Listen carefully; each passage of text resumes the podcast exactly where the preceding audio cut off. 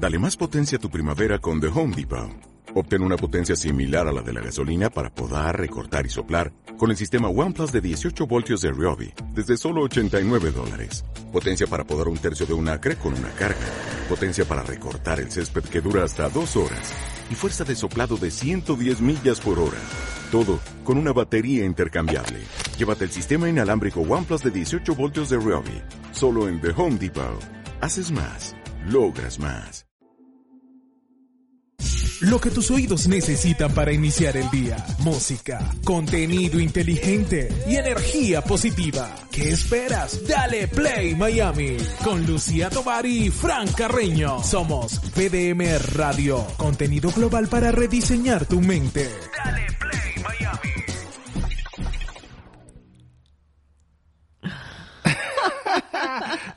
Ustedes saben por qué nos reímos. Nos reímos porque Lucía pensaba que yo iba a empezar. Y yo pensé que Lucía era la que iba a empezar. Y entonces nos quedamos viendo así como que... Como que tú o yo, yo tú. Exactamente. Esto es Dale Play Miami por BDM Radio. Y llegó el momento de SOS Adolescentes. Que es con nuestra querida Lidven Sánchez, que ya está conectada con nosotros. eh, para, para hablar hoy sobre la corresponsabilidad, que, que me parece bien, eh, porque antes eso no se veía. No existía, eso no, existía. eso no, eso era, la mamá era la responsable de todo. O sea, allá tú. El hombre a trabajar. Yo vengo tal y ese es hijo tuyo. Dale. Y, y los y los hijos entonces dejaban el desorden, no hacían nada. eh, se- tú dedícate a estudiar. No, no. Entonces era mm, se pasaba eso de generación en generación o como diría yo de generación en degeneración. y se iba degenerando esa corresponsabilidad. Exactamente. Entonces vamos a hablar de corresponsabilidad de las labores en la casa, en la familia, en los sentimientos, en todo hay corresponsabilidad en el hogar. Bienvenida, Lida, a tu casa otra vez. Eso quiere decir que lava los platos tú hoy. Algo así. Algo así. Es que yo por eso pensé que me- me- se estaban riendo cuando arrancamos. Porque es que estaban, creo que definiendo esa corresponsabilidad. Exacto. es que vamos ahí y en muchos casos, Lidben, es, es intuitiva la, la- la corresponsabilidad. Eh, es eh, eh, por sentido común. Es, bueno, si tú estás haciendo esto, yo voy a hacer esto. Y porque a la larga el hogar es un barco, es una embarcación donde hay un equipo eh, y va hacia un puerto. Entonces todo, eventualmente a mí me toca subir las velas, a- a- eventualmente bajarlas, eventualmente hacerle limpiar la cubierta, eh, manejar el barco, dejarme llevar. ¿Sí? Pero bueno, esa similitud que estás haciendo es perfecta, Fran, para comenzar y introducir el tema, porque efectivamente corresponde a eso. Sin embargo, cuando hablamos de que es algo intuitivo y que es algo del sentido común, probablemente, eso es porque ya está instaurado en, en ustedes como pareja o como navegantes en un barco, ¿sí? Pero cuando estamos en la etapa o en la responsabilidad de padres y tenemos hijos y hablamos de la corresponsabilidad familiar y cómo esos roles que cada quien ha, ha anunciado, desde el rol de madre, desde el rol de padres, el rol de los abuelos, el rol de los familiares que convivan, que es parte de la realidad de hoy en día de mucha gente, este, y de los hijos per se, es donde empieza a jugar eh, ese engranaje, ¿ok? Y es donde quiero hoy enfocarme y hablar de, efectivamente de quiénes somos en cada uno de esos roles y cómo debemos permitir y- y hacer permeable que esos hijos y que esas responsabilidades de esos roles hagan un engranaje para que la, la máquina funcione. Y esa máquina la llamamos familia, esa máquina la llamamos hogar, esa máquina la llamamos la interacción, ¿ok? Porque como bien decía Lucía, eh, eso tiene que ver con una, con una manera de cómo la sociedad, este, en la, eh, muy en nuestros pasados, porque en, en la época incluso prehistórica estaban definidos esos roles de supervivencia. El hombre era el que salía de pesca, el hombre era el que salía a, a buscar el fuego y la mujer se quedaba organizando el espacio dentro de la selva, dentro de los indios, este, dentro de lo que llamaban las tribus. Este, sin embargo, eso después se fue como interpretando en el que el, el- padre o el hombre de la familia es el que trae los recursos, es el sustento económico, y la madre este, es la que se queda en la casa y asume toda la responsabilidad. Incluso para mí entender y desde mi punto de vista, en algunos casos ha sido manejado como una mala interpretación el hecho de decir, tú te ocupas del hogar, sin entender quien dice esa frase, que el hogar es la base fundamental para todo lo que después suceda. Mm. Este, en, la, en la crianza de los hijos, en el sustento de la, de la familia, en el acompañamiento de esa labor de sustentabilidad económica que da el padre. Porque imagínense que alguien trabaje, trabaje, trabaje y cuando llegue a la casa consiga un caos, consiga este, una situación en la cual no se siente cómodo, no se siente a gusto, no se siente placentero, no añora vivir ahí o estar ahí. Entonces eso hace de alguna manera que esa responsabilidad de quienes quedan en casa sea mucho más grande, este, no solamente de quien corresponde que salga a, buscar el sustento económico. ¿okay? Entonces, desde hablar de esa corresponsabilidad, quiero hablar de varias cosas. Eh, nosotros como padres a veces nos da mucho miedo o creemos que todavía no están preparados el asumir y darle responsabilidades a nuestros hijos. Eh, porque bueno, están chiquitos, o porque si yo todavía se lo puedo hacer, o si mm. yo lo puedo complacer. La verdad es que nosotros tenemos que estar conscientes de que dependiendo incluso en el país donde se estén criando nuestros hijos, eh, los tenemos mucho menos tiempo en el mismo techo. Los tenemos porque hay culturas en Europa, eh, aquí en Estados Unidos, quizás no tanto en Latinoamérica, de que los hijos a corta edad se vayan. Entonces, esta corresponsabilidad temprana es asumir esas responsabilidades y el saber que todo, como lo dije, es un engranaje de responsabilidades. Eso hace que ellos estén mucho mejor preparados para el devenir, para la independencia que les corresponde en el momento de que se tengan que ir o, o suelten sus alas para volar, para, para hacer sus propias vidas. Uno de los temas y una de las grandes frases que a mí siempre me ha gustado reforzarme a mí misma como madre de dos adolescentes ya, mm. es decir, que tus hijos no son tuyos, son prestados.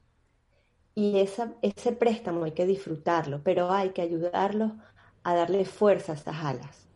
Este, ¿Para qué? Para que ellos sepan que el, el, no botar la basura, el no fregar un plato, el no tener el cuarto limpio, el no lavar el baño, va a repercutir sobre ellos en quiénes van a ser ellos el día de mañana, en cómo van a querer tener su hogar, en cómo van a querer convivir con un roommate, con un compañero, con un amigo, con una novia, con una pareja, con quien sea.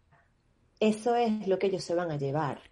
Fíjate. Eso es parte de lo que ellos van a, modelar también. Fíjate que aquí Carmen Teresa Pena, eh, que estaba con nosotros hace un rato, dice, sí, hay que delegarle cosas a los hijos, así también le da seguridad en un futuro. Y es justamente a eso a lo que tú te estás refiriendo. Es que es enseñarles esos comportamientos, porque si tú no les enseñas a hacer sus labores eh, dentro de la casa y que sean compartidas esas labores, cuando tengan una esposa, van a, van a repetir los, los, patrones. Tú sabes que a mí me pasaba que mi mamá me decía, lava el baño. Y yo, ¿pero por qué? Bueno, porque tú no sabes dónde vas a terminar viviendo, ni si vas a vivir solo, si vas y tú tienes que aprender a lavar el baño.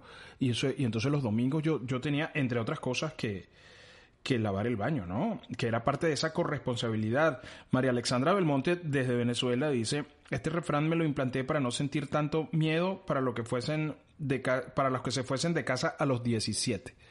Em, claro, porque llega el momento donde los hijos abren las alas y se van, como dice Lidben, y, y, tú te quedas así como el síndrome del nido vacío que llaman, ¿no? Eh, pero Correcto. lo hemos tenido, hemos tenido alumnos eh, en las en las clases online que sus mamás son las que eh, son las que mandan los links, son las que abren la cuenta y hablan por ellos. Y cuando yo digo, ¿y cuántos años tienes tiene tu hijo? 16. 17. Y yo digo, pero ya va, o sea, nosotros hemos tenido alumnos de 12 años que ellos solitos se ponen en, en el en el, inter, en el obviamente con, con, tiene 42 tiene 42 y está con la novia pero qué es esto Dios mío pero ahí ahí me voy un poquito a, a, lo que hablábamos de roles de ese juego de roles y de esa mala interpretación de, de, de ese concepto de maternal ¿ok? porque tiene que ver con esa capacidad de, creernos como mamás, que yo tengo que siempre dar, ser la, la, que le dé todo, la que le, la que le haga fácil la vida. Y yo mm. creo que uno de los grandes aprendizajes y grandes, grandes, grandes este, valores que al final el día de mañana cuando nuestros hijos se volteen y nos vean viejitos ya nos digan gracias por haberme enseñado a levantarme, ¿no? y haber enseñado a que no todo en la vida es perfecto, no todo en la vida está dado y está hecho. Mucho lo tenemos que construir. Entonces, tenemos que ayudarlos a pensar por sí mismos y eso tiene que ver con esa corresponsabilidad. Ayudarles a pensar, a reconocer sus logros, porque el, em, estamos hablando quizás de adolescentes, pero yo hablo de la corresponsabilidad y de la asignación de esas responsabilidades cuando son, o tareas, cuando tienen un año o sea, un año. Porque si les enseñamos con juegos, que por ejemplo tienen su espacio para jugar, su espacio para divertirse, para colocar sus legos, que generalmente está como bien focalizado en un cuarto, en un espacio en la sala o, o en algún lugar. Y si les permitimos que ellos a un año, ellos jueguen y no tengan ninguna responsabilidad sobre el orden después de ese espacio, así sea volverlo a meter en una caja más grande, ¿ok? Para que no queden regados. Ellos ya tienen la capacidad motora, visual, auditiva, cognitiva, de motricidad para poderlo hacer. Entonces, ahí esa es la primera responsabilidad que les tenemos que hacer. Y repercute sobre hechos que para ellos son importantes, que son sus juegos. Cuando tienen dos años, ya tienen que ver con otra responsabilidad que le podemos dar. E incluso a partir de los cuatro años ya les podemos cuatro años les podemos empezar a pedir que tiendan sus propias camas. Óigame, y, no y para los papás que me están escuchando y que tienen ese toque relacionado a la perfección, al orden, que yo en algún momento lo tuve este, y lo he venido trabajando, el que tienda en la cama a los cuatro años, señores, no va a quedar perfecta, pero van a hacerlo y van a saber que esa es su responsabilidad, no, que ese es su cuarto. Inclusive a los 53 años tampoco queda perfecta. Exacto, bueno, eso es un problema ya de otro nivel. Es, otra cosa, tiene que ir a otra cosa. porque, porque ese niño no le, no le fueron diciendo, mi amor, mira, cuando te quede esta ruguita, tú haces así. Y el niño va, va aprendiendo poco a poco a, que, a que va estirando la ruguita. Yo estudié en un liceo militar y ahí me exigían que tuviera, que tuviera la cama bien de Fran es una rebeldía. Es una rebeldía. Soy rebelde porque el mundo me hizo así, porque nadie me ha tratado en un segundo. Sí, sí, porque nadie me ha tratado con amor. No, no, no, no. Fran es un consentido de la vida. Dice, exacto. Porque él no, él, él eso, él se ríe, él se ríe. Aquí él, él, él hace risa de, de niño de niño cuando saben que es, que, que, niño pícaro, cuando sabe que, que, están diciendo la verdad. Él es un consentido de la vida. Sí. Porque yo les digo, no, no, ven, yo, yo, yo te tiendo la camita para que te quede rica y puedas, eh, puedas recostarte y, justamente, a descansar. Y justamente de eso habla María Alexandra Belmonte, que dice, después andan buscando otra mamá y no una compañera, cuando existen esa, esa sobreprotección.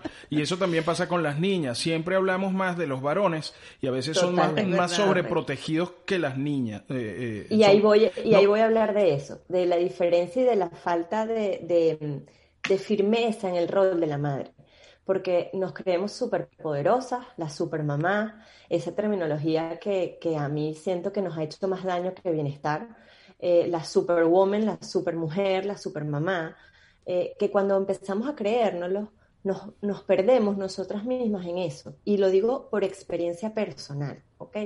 El, hecho de creer que todo lo podemos hacer y que todo lo podemos controlar nos hace mucho daño y nos hace perder el sentido de responsabilidad de nuestros hijos en nuestro, en nuestro mundo, en nuestro hogar, en nuestras vidas y tiene repercusiones en el, en el, en el devenir de ellos.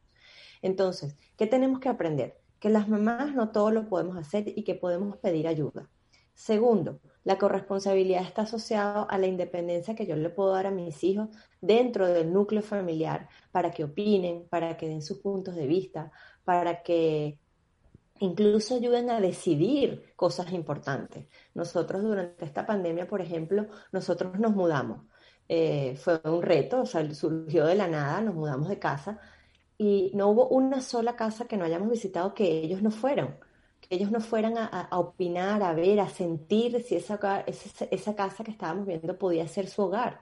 Entonces, y, además lo discutíamos en el carro cuando nos montábamos, esto sí, qué nos gustó, cuánto sacó la casa, qué puntaje le ponemos, que es porque efectivamente el día de mañana eso es lo que nosotros esperamos de ellos, que tengan las oportunidades de decidir, que puedan decidir con base a lo que ellos quieren y a sus expectativas, no una imposición. Este, y, y, vuelvo, insisto, en el tema de las responsabilidades. Mis hijos hace más de cinco años, mi hija tenía seis años, mis hijos lavan su ropa, la pasan a la secadora, la doblan, la guardan en sus cuartos, porque eso es parte de lo que ellos son. O sea, yo no puedo pretender que todo el tiempo ellos quieran tener la ropa limpia porque va a haber alguien que se lo haga. Ellos tienen que aprender a valorar qué significa eso. Ellos eh, durante esta pandemia incluso nos ha tocado a, eh, sobrellevar los roles porque todos nos hemos enfermado y en una mayor medida a los, adultos nos ha tocado de diferente manera, pero ellos han colaborado de maneras o sea, en, en, hacer la comida, en compartir, en limpiar, en estar pendientes de sus cuartos, en pasar coleto, porque efectivamente tiene que ver con que eso es lo que ellos esperan de sus espacios, el tenerlos limpios, ordenados, y es lo que decimos al día de mañana. Si la mamá o el papá no hacen que eso suceda, para ellos siempre va a ser un, un, checklist, o sea, eso ya va a estar listo, ya cuando yo llegue mi cuarto va a estar ordenado, mi cama va a estar limpia, mi ropa va a estar arreglada. Y la verdad es que ellos tienen que hacerlo, ellos tienen que vivirlo, porque el día de mañana cuando se vayan o el día de mañana cuando se vayan a otro país, porque aquí en Latinoamérica ahorita está dándose el auge de que los chamos se van a estudiar a otros países, se sienten desprotegidos, se sienten que no tienen las herramientas para sobrellevar esa, esa soledad. Pero la verdad es que el, pretender que yo me vaya también a donde se vayan mis hijos para hacerle lo que a ellos les corresponde es un gran error que no podemos cometer. Wow, qué bien, qué bien. Y, y yo creo que tiene mucho que ver también con el hecho de escoger con quién vas a tener tus hijos. Porque, quiero, así. Ah, No, no, comentaba eso, comentaba que uno, porque a la larga es un equipo que encabeza todo el movimiento y ese tiene que ser tu esposo, tu esposa. Entonces decir, vamos, vamos a llevar esto por este camino, ¿no? Es terrible eso, porque eh, no nos enseñaron en últimas a, a, a, escoger pareja. Entonces, mm, eh, escogemos una pareja que no es la que nos conviene o la que nos, con la que podríamos hacer un equipo de vida, hacer un proyecto de vida. Y entonces, mm, pero bueno, too late. O sea, ya cuando hay hijos no hay, no hay forma. María Alexandra Belmonte dice, exacto, mis chamos tienen 14 eh, y 11 años y ellos saben cocinar y saben que tienen que mantener el orden y la limpieza. Y eso se logra con tiempo y paciencia porque al principio no lo van a hacer perfecto, pero se mejora cada día. Eh, no, perdón, es Carmen, Carmen Teresa Pena la que dice eso. María Alexandra dice, es, un, es una superventaja que tienen las madres hoy en día, aprender todas esas cosas, ayuda a que se les enseñe a los hijos desde temprana edad. Sí, quiero, quiero hacer un, un, un, un análisis, no, quiero hacer una aclaratoria porque sé que hay personas que no son venezolanas. El coleto es el trapero, el coleto es el, el mapo, la em, mopa. es limpiar el piso. Sí, es el trapito ese con el que uno limpia el piso. Es limpiar el piso. Coletear. Eh, y, lo, lo, hemos hecho verbo. Entonces, como no, como no, se dice diferente en todos los lugares, entonces es el, el hecho de limpiar. Sí. es el hecho de mantener limpios su piso, su cuarto, el orden, sus escritorios, todo eso. Sí, sí, sí, eso, eso, eso es muy frecuente. Esos espacios donde ellos se desarrollan, donde crecen, donde cohabitan. O sea, que puede ser tu cuarto. Y es mi cuarto, entonces yo lo tengo como quiera. Sí, es cierto. Pero eh, tienes que mantener eso limpio, eh, pulcro, la cama tendida, porque realmente ahí lo que estás es formando a el adulto, ¿no? Estás formando al adulto del futuro. Así es. Y el adulto se forma desde el primer año de vida. Y tiene que ver también con el ejemplo y quiero rescatar algo que, decía una de las personas que leyeron, que puede ser que no lo hagan perfecto. Señores, el aspiracional es que nunca lo hagan perfecto. Y quiero parafrasear esto. La perfección no existe. Es dependiendo del análisis, del ángulo y de la interpretación de cada quien, lo que está bien o lo que está mal. Yo simplemente me doy por complacida como mamá, como, como consejera familiar, cuando sabemos que existen responsabilidades, que lo hacemos en mi 100% de capacidad y que además me siento satisfecho con lo, que con lo que estoy logrando. No quiere decir que sea perfecto. La perfección es el enemigo de la relación sana. La perfección, vuelvo e insisto, esto tiene que ver mucho con mi experiencia personal, el querer que todo sea perfecto a veces arruina la relación con nuestros hijos. Nuestros hijos no son perfectos, nuestros hijos son perfectamente imperfectos. Y yo creo que esa es una frase que les quiero regalar a todas las mamás, a todos los papás que nos estén escuchando, porque la perfección no existe. Y, siempre se los digo a mis hijos, la perfección fue Dios y se equivocó porque también este, eh, por algo existen los pecados.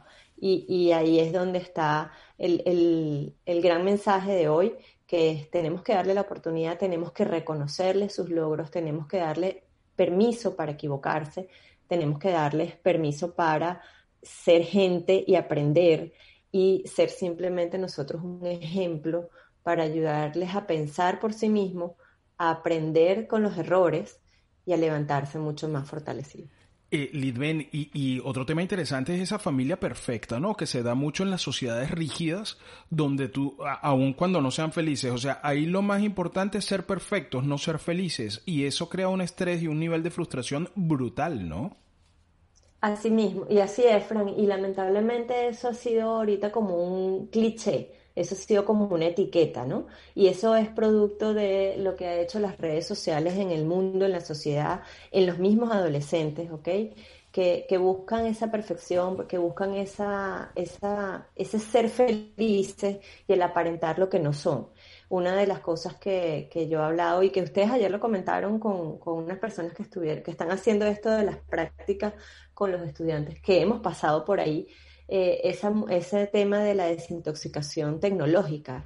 Eso para mí es una liberación de esa perfección, porque yo creo que antes éramos mucho más relajados, antes éramos mucho más nosotros, cuando no teníamos esos parámetros tan altos. La perfección la buscábamos quizás cuando veíamos los concursos de belleza, cuando veíamos quizás eh, los, los, Las princesas de Disney las princesas de Disney y, y los grandes eventos de modelaje, ¿sí? Cuando nos hablábamos de, y, el daño y el daño y el daño que hace la Barbie. el daño que hace la Barbie, pero también eso ha evolucionado, por ejemplo, ahora con las nuevas Barbie que son las American Girl. Eh, han habido, o sea, la creación de las American Girl en todas las dimensiones, las, la American Girl con cáncer, la American Girl con aparatos, con lentes, con muletas, con sillas de ruedas, negritas, catiras o pelirrojas. O sea, han hablado de la diversidad, ¿ok? Y, y ahí se puede ser otro tema de mucha tela que cortar. Sin embargo, cuando hablaste de la familia perfecta, tiene que ver con esa desintoxicación, en el saber que tenemos que conectarnos con esta responsabilidad y con esa familia que existe hoy en día, eh, y no solo con el Snapchat, eh, el, Instagram, el FaceTime, con, aquellos que no están presentes, porque para eso va a haber tiempo también, ¿ok?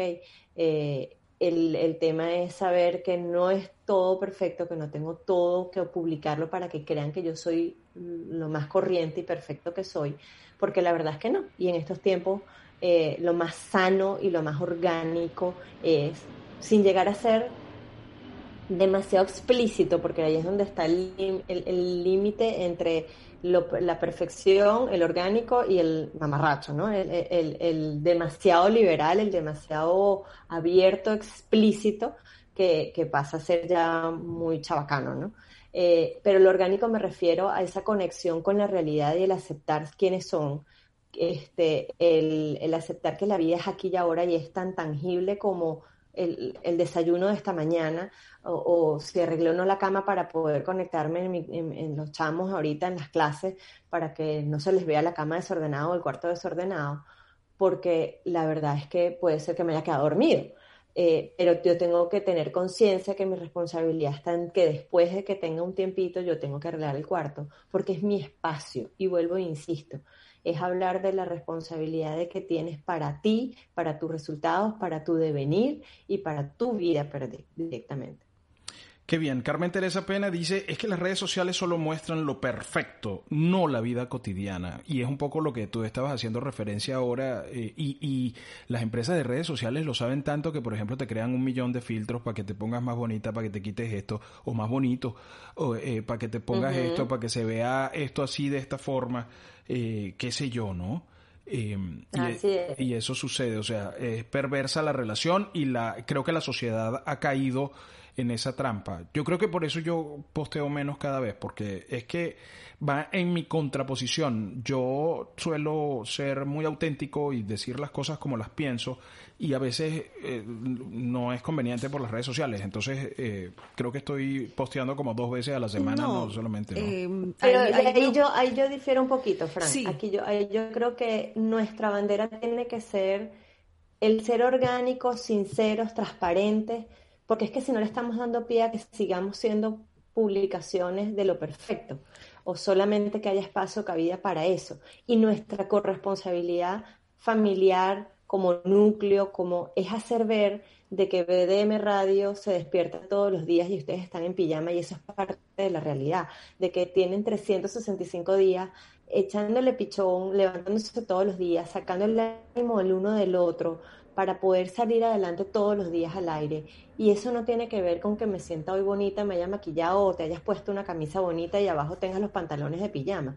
Tiene que ver con la, la, transparencia de lo que ustedes transmiten, el tono de voz, el, el quiénes somos en esencia. El día que yo me sienta triste lo digo y ese día quizás necesito de una Lucía que me inyecte eh, energía.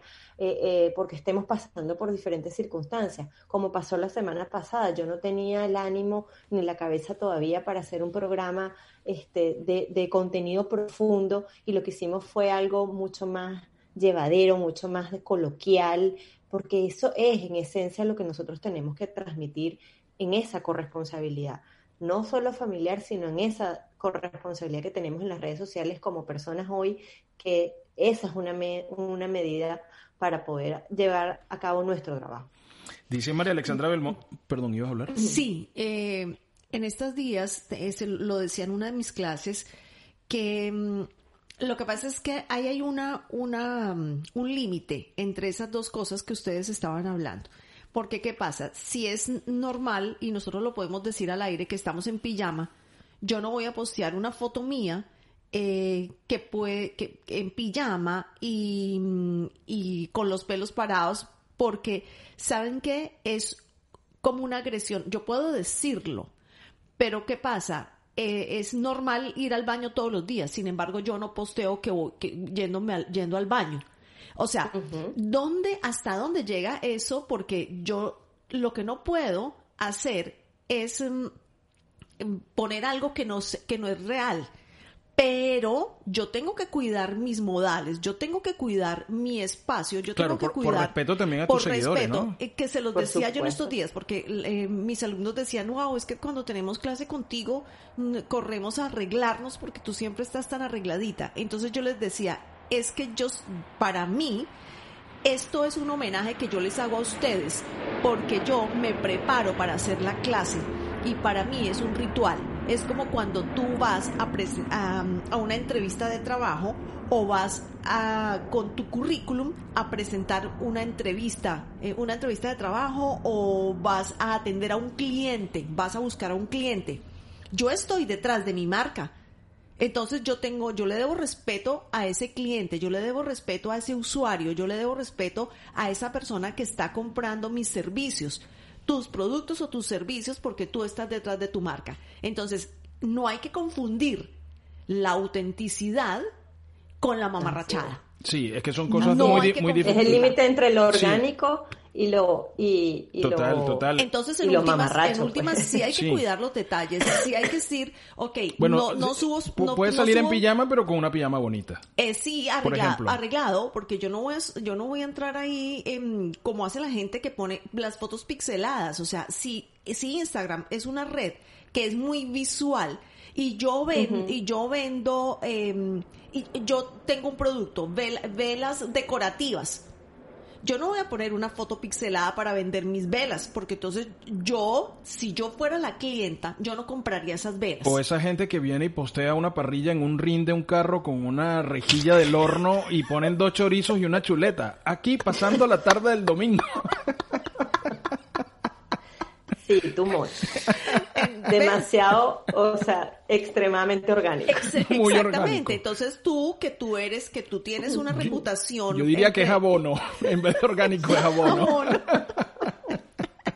si tú que eres coach de adolescentes y de familias y, y tú posteas una cosa que, que no tenga coherencia con lo que tú eres, que, que, que te muestres em, Claro. em, ligerita de ropa o cosas Sí, así, sí, sí, óyeme, eh, hay que ser coherentes con tu marca y con lo que tú es íntegra, produces. eso habla de integridad. Sí, sí, sí, sí, correcto. Oye, qué interesante. Y da esto para otros temas eh, que son que son fascinantes. Muchísimo, y, ade- muchísimo. y además con la Así participación de, de nuestra gente de Voces de Marca, dice María Alexandra Belmonte, somos seres maravillosos, únicos e irrepetibles, totalmente de acuerdo con Litven, es como el límite en la libertad. Eh, y también eh, Carmen Teresa Pena dice que también está de acuerdo con Lucía, que es así. Y Totalmente. El, el resto, aquí me ponen que cuando vamos a hacer una parrillita en un ring y con la, la rejilla del horno. Y en pijama todo. Y en, y en pijamao, pero con la pijama con el huequito. La pijama con el huequito, pero que uno no abandona. Exacto, exacto. Esa pijama con huequito que uno no abandona por alguna razón. La que uno no quiere votar nunca. Que uno no quiere votar. Que te vayas de país. que tiene un pato Donald que está desteñido, totalmente desteñido, eh, eh, que dice... O el piolín que ya no tiene ni, ni pluma. No tiene, no, y, y- y dice Disneylandia. Colorado. Disneylandia abajo. Ay, ay, ay, Dios mío.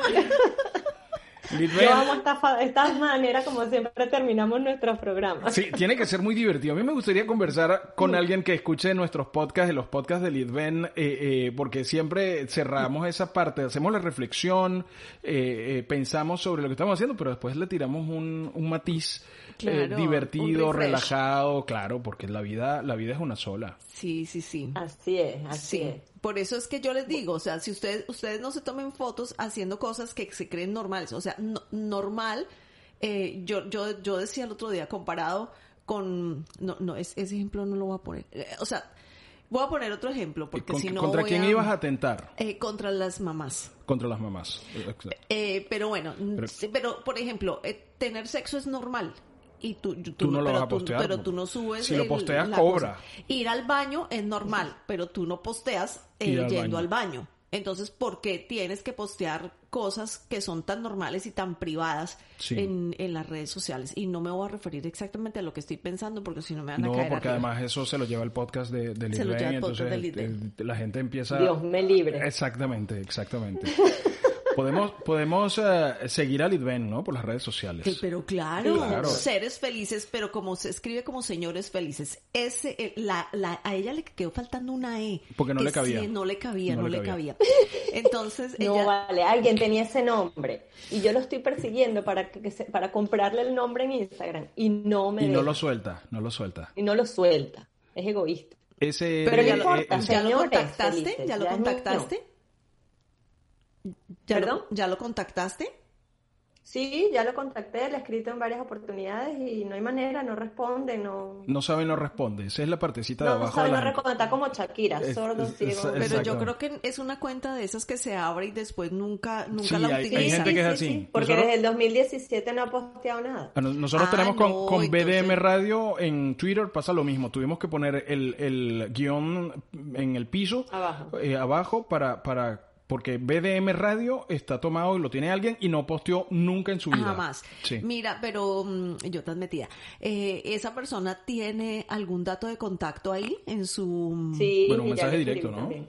¿Y Mensaje también le ahí, escribiste sí. por ahí? No, mensaje Sí, sí, directo, también. sí, sí, tiene abandonada la cuenta, si Sí, nunca no va a entra, ver, no, lo va a ver nunca. Si Sí, muchas sí. veces uno sí, que sí. entra todos los días no ve los mensajes Sí, directos. sí, sí. Es correcto, es correcto. Bueno, pero al fin es Seres Felices. S-R-E-S Felices por Gmail, por Instagram y por Facebook. Y mi correo es igual, seres, señores felices, arroba gmail.com. Mi número de teléfono 786-300-6658.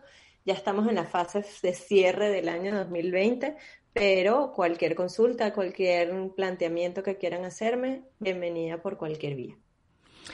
Te, eh, también nos escriben por aquí desde Barcelona, Estado Anzuategui, y dice, Ana, Ana, Lucía con tres años se levanta, dice mamá, hay que cepillarse, hay que hacer pis, quitarse la pijama y hacer la cama. Eh, muy eh, bien, la aplaudo a esa niña de tres años. Excelente. Me parece muy bien. Y a su mamá y a su papá. Sí, sí, bueno, sí, sí, muy bien. Van por muy buen camino. Por muy buen camino. Bueno, señora Lidben, muchas gracias. Eh, esto ha sido SOS Adolescentes que hoy nos extendimos hasta las y cuarto casi, pero valió la pena. Siempre vale la pena escuchar a Lidben y la quieren, si la quieren contactar para asuntos de Em, coach de familia o adolescentes, la pueden llamar en su cuenta de Instagram van Seres Felices, S-R-E-S como señores felices. Ahí está en Instagram, encuentran sus datos ahí, la pueden contactar. Y si no saben cómo es que se escribe, pues vayan a bdmradio.com. Ahí la van a buscar y la van a encontrar y ahí, ahí está su fotico, muy elegante ella, muy bonita. Y entonces hacen clic y los manda directamente a la cuenta de Lidben. Lidben, feliz día. Feliz día, cuídense mucho, los quiero. Igual, igual, cuídate mucho.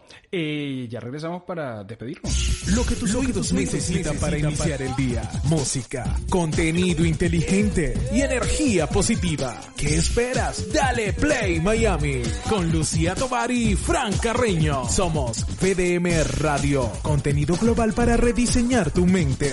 Dale